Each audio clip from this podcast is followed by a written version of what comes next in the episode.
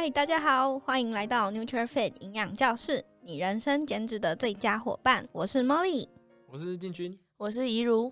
这是一个陪着你聪明选、快乐吃、健康瘦的频道。如果你想要一周花十分钟来了解营养减脂知识，欢迎订阅我们哦。那今天就是要聊聊，呃，常常在网络上啊会看到很多很耸动的标题。像是什么呃断食啊、疯狂运动啊，然后什么一个月都吃水煮餐啊，或是减糖这这一类的呃标题，然后就告诉大家说要用这一些饮食方法才能够减脂。那我们今天就是请到进军营养师还有怡如营养师来聊聊这些到底是不是真的可以有效减脂，或者是是不是很健康的可以帮大家减脂呢？那我先分享一个我最常见。然后也是粉丝或者是我的学生最常问我的，那他们都会问说，不吃淀粉一定可以减脂，然后瘦很快，效果又很好，这是我最常遇见的状况。那现在很多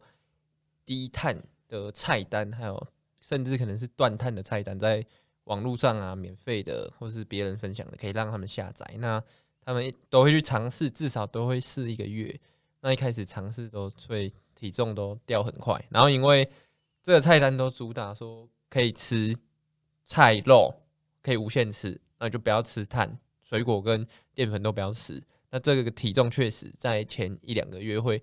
掉很快，对。但是后面只要你开始停止然后你受不了压力太大，开始吃的时候会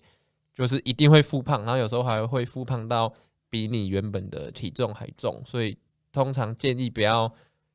断碳就是跟原本落差太大，然后身体会适应不良，这是比较常遇见的问题。我想问一下，如果是断碳的话，他们是整天一整天完全没有吃淀粉类吗？是完全没有吗？对，其实现在的断碳都很严格，就是主主要的淀粉，像是炒饭啊、地瓜啊，那些全部都不能吃嘛，然后甚至连水果都不能吃，然后因为他们。觉得说连蔬菜都有碳水化合物，所以他们只吃蔬菜而已。所以基本上他们应该，呃，要跟朋友聚餐啊等等，几乎都没办法去聚餐，就只能自己在家里吃，就是肉跟菜一点点这样子。好像常常还有人会吃那种牛排啊，或者火锅这种，可以直接吃到肉跟菜，然后不需要吃淀粉的。像低碳对，或是完全断碳啊，对于健康的影响其实是很大，就对身体很伤。但是到底为什么？为什么我们身体这么需要碳，一定要吃？诶、欸，就是说，你一开始断碳，它会有效的原因，就是因为你原本正常吃，然后你突然全部都不吃的时候呢，碳通常会把水分一起保留在身体里面，所以你突然都不吃，体重会大幅下降，然后他们就是会很高兴就继续做。所以其实大家只是因为体重下降很快才继续做，他们没有考虑到后续的问题。那现在健身这么的流行。他们如果在运动的时候没有碳的话，其实比如说会有没有评估好，会有低血糖啊，或者是运动就是体力不足的危险。对，这是比较常见的会担心的问题。所以简单来说，如果你完全不吃碳水的话，前期都是以脱水的状态，然后也会有出现一些低血糖的可能性，所以可能就会出现一些很疲累很疲劳啊，或者是很精神不好的状况。所以其实对身体来说就是非常的不好的。好，我想听到这里，应该有尝试过断碳的人会觉得有晴天霹雳的感觉，就 是自己其实都没有真的瘦到。的那，而且现在其实很多水煮餐啊也是很盛行。现在很多健康餐就是一间一间的开，那其实很多人会跟我说，那我就每天吃水煮餐就好啦。其实好像很健康诶，但大家有没有听过就是这类的说法？在我家附近啊，就是第一年开了两间水煮餐，去去年开始，然后后来开了第二年、第三年，就总共开了五六间。然后大家都一直买，但是因为我自己会煮菜，所以我的经验是，就是他们的真的很清淡，但是清淡到完全没有调味，然后酱料也用很少。然后像是我，是因为我常常在做整鸡，对，所以我会觉得说这个热量不足，然后又那么贵，然后又吃一下就饿了，所以我可能回去自己又要加饭，要加什么的。后来我买一买吃腻了，我就干脆自己煮好。真的，因为其实现在像这种水煮餐啊，就是一窝蜂的在开。那其实像刚刚进去说的热量不足，对我来说可能是碳水是稍微有点高，然后油脂是稍微偏少，因为它其实全部都是用水煮。那水煮除了有时候有些店家会稍微煮起来有点干柴，可能大家不知道有没有吃过，真的超柴鸡胸肉真的是吃不下去。然后呢，因为有时候就是完全没有调味，其实吃完都是会有一种空虚感。那其实你整天吃下来的话，你的油脂是太低。那如果你有在执行低糖饮食的话，其实这个碳水其实是稍微有点高。那所以如果说就是你以这个为就是每天吃的餐的话，其实不一定是符合你所需要的。我觉得油脂这个啊，我真的非常有感。就如果真的。餐餐，然后天天都吃水煮餐啊，可能皮肤就没有那么有光泽，然后甚至可能肠道的排便就没那么顺畅。所以其实油脂在我们的饮食里面是非常重要的一个营养素，不是说哦它热量好高，然后就觉得它很可怕，完全都不吃。其实我们只要是适量的吃，然后吃到好油的话，其实是对身体很健康的哦。我都叫他们那个健康餐买回去要自己带。橄榄油在办公室自己领油，直接领，对啊，因为橄榄油就是不饱和脂肪酸比较丰富，比较好，对啊。呃，还有一种，就除了水煮餐之外啊，大家可能觉得说，呃，减不下去或是减重的时候遇到瓶颈的时候啊，也会用一个比较减极端的方法，就是直接少吃一餐。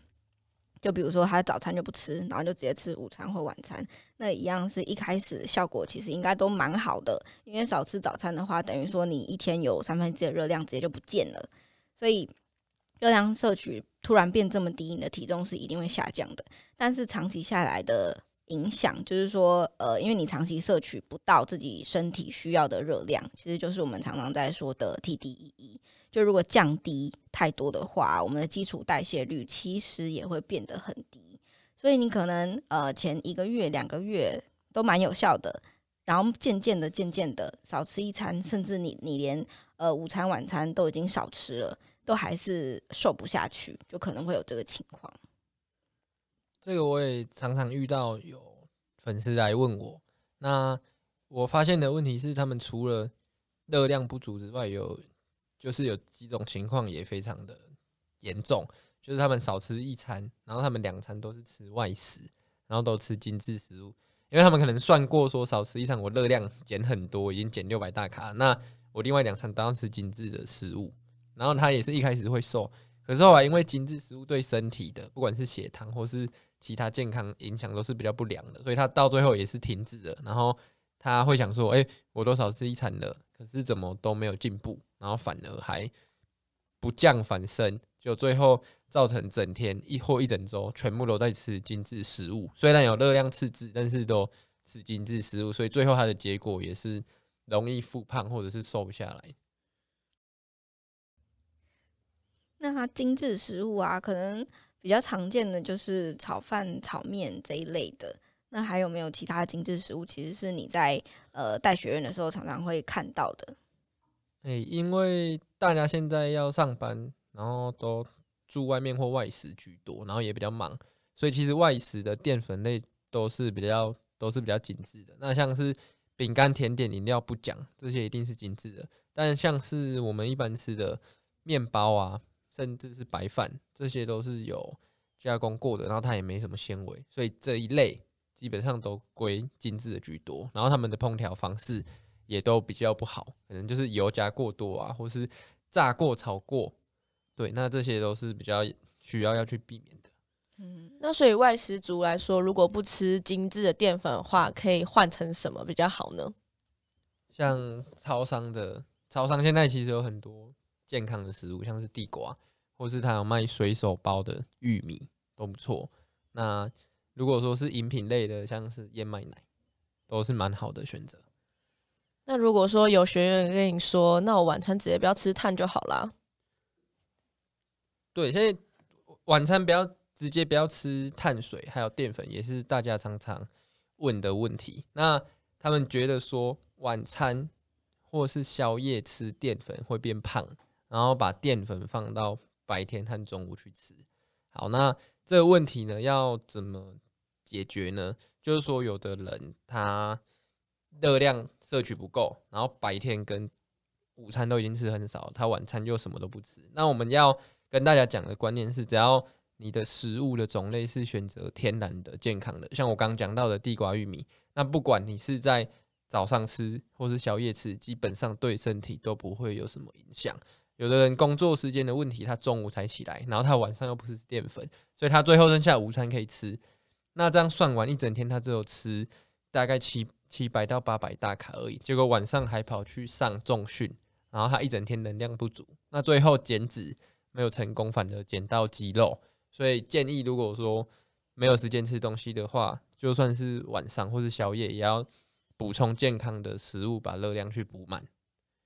遇到很多的朋友啊，他其实是不没有那么想饮食控制的。那他会问我说：“不饮食控制，一直疯狂的运动，例如可能每天都做一小时的有氧，然后这样会不会变瘦？”一路你觉得呢？嗯，因为其实运动来说的话，你消耗的热量就是可能大概最多就是大概两百到三百大卡。但是你每天吃的饮食啊，你就可以每天至少减少两百大卡左右，然后每天这样子的话，一周下来可能可以减减少到一千卡以上。但是有时候你运动啊，如果你有聚餐或是跟朋友出去，你可能就会忘记运动。通常可能不会天天运动的话，你这样整体下来，你消耗热量其实也很少。或者是说你没有饮食控制的话，你可能吃一个披萨啊，或者是吃一块甜甜圈，那你所有的热量可能都不回去了，所以其实减肥的时候还是七分饮食三分运动，所以还是以饮食控制为主才是才是王道。就是呃前面提到说呃如果外食都是吃一些精致的食物，像是什么甜甜圈啊、披萨啊，或者是面包这一类的，然后又疯狂运动的话，其实精致的淀粉已经呃饱足感不够。然后再加上运动量又很大，所以整体又会更饿，又会更想要吃东西。那如果这时候没有饮食控制的时候，可能就会乱吃，那反而是有可能会不小心又吃到更多热量的。我跟大家分享一个我在网络上看到有趣的图片，他们就是画一个三角形的披萨，然后一个披萨大概两百五十大卡，然后两百五十大卡如果去踩健身房的中等强度的有氧的机器，大概至少要踩五十分钟。所以你当你去想说，吃一片披萨就要才五十分钟了，之后你会发现，你如果一天多吃一到两片，你根本运动不完，一天要运动三小时才好的。我的 天哪，整天都在动。对啊，累死。还有一个是，呃，有的人是疯狂的运动啊，但是饮食其实也控制的非常的严格，就他会计算好，就是自己的油脂啊，或者是都吃水煮餐啊这种，呃，但是长期下来啊，可能。就可能心里吧，一直都没有得到那个吃东西的满足的感觉，就会一直很渴望。然后可能一个月、两个月之后，突然大爆发，然后就会可能有情绪饮食，就可能一次就吃很多很多的蛋糕啊、甜点啊，或者是油脂量很高的东西，就是什么披萨这一类的，就是变成情绪饮食在暴吃。真的，因为有时候减脂减到后期的话，真的会对食物的欲望越来越高。有时候可能因为之前我自己减脂的时候，可能会到快要吃饭的时候，就会莫名的心情不好，就是也没有做什么事情，就会觉得想到要吃那些食物，就会觉得心情不太好。其实人都是会想要吃好吃的食物，都是人之常情，所以要适度的去安排放松餐是非常重要的。对，放松餐真的非常重要。遇到的就是学生的问题是，他会有报复性心态。就是他，他前面非常控制完之后去暴暴吃大概两三天，然后他下一次暴吃完的控制会比上一次更极端，所以他这样会就是恶性循环嘛。所以最后已经不是饮食的问题了，他对这件整个事情都感觉到压力。有时候，有时候暴食是他一个压力的出口。对，是这样感觉比较像是，呃，你用。好的食物，就比如说比较圆形天然的食物，在惩罚自己，因为那个时候是减脂期间，然后你又很想要呃严格的控制，但是又在放松期间，用一些不好的食物来奖励自己，对啊，这样其实对对身体是不太平衡的，所以我们其实可以在减脂期间就挑选一些自己喜欢的东西，就用这个喜欢的东西来奖励自己在减脂的这个过程。偶尔放松。对，然后偶尔放松的时候，也选一些你你喜欢的吃的东西，就是不要让自己一直维持在那个很高压的情况下。那你们觉得一周吃每天吃三餐有二十一餐，一周可以放松几餐？平均值，我现在要算。一路你觉得可以放松几餐，在就是合理的范围？我觉得就八二法则吧，就是可以有二十 percent 是稍微放松的餐，然后就看你要自己怎么去安排在你的七天里面。可能今天礼拜一就是压力特别大，那我就可以安排一个比较好吃的东西，晚餐这样。对，Blue Monday，对，不是 Monday Blue 吧？我也觉得礼拜一是一个好时机耶，不然上班上的好厌世，然后突然吃一餐就觉得嗯，可以可以继续下去，真的就比较开心。好，那今天就是跟大家聊聊减脂的几个大地雷，那希望有帮助到你哦。感谢你收听到这边，我们很高兴能够在营养饮食的路上陪着大家。如果你喜欢，可以到评分区留下五星评价，并且留言告诉我们你的想法哦。还有想知道更多外食怎么吃、减脂小知识，也可以到我们的网站 nutrifit.com 减脂知识文章专区阅读，希望能够帮助到你。我们下周见，拜拜，拜拜。